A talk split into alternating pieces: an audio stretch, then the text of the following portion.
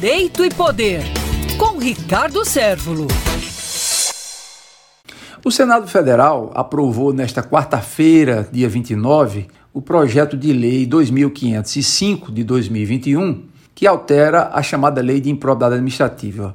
Setores da imprensa têm dito que isso é uma flacidez que vai ser colocada no combate à improbidade administrativa. Na verdade, não é isso. O projeto de lei ele traz algumas definições que tornam mais claras a questão do conceito do que seja improbidade administrativa.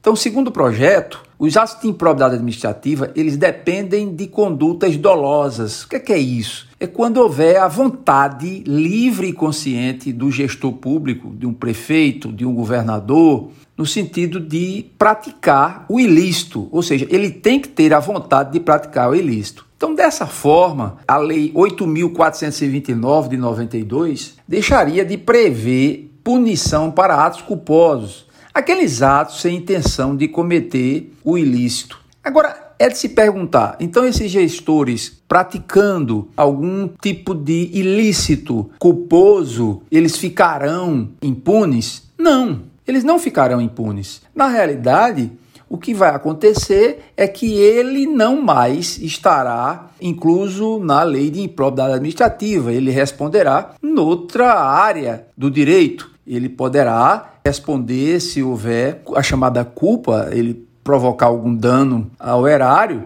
mas não porque ele quis ou porque ele teve a intenção no sentido de enriquecer. Então, o texto aprovado no Senado, ele aumenta o prazo também, por exemplo, de inquérito para um ano, podendo ser prorrogado mais uma vez, desde que seja fundamentado. Então, ele também aumenta o prazo de transição para manifestação do interesse do Ministério Público de 120 dias para um ano. É claro que houve discussão no sentido de que haveria um enfraquecimento, mas na prática ele faz justiça aos bons gestores, aqueles que querem andar com zelo ao patrimônio público.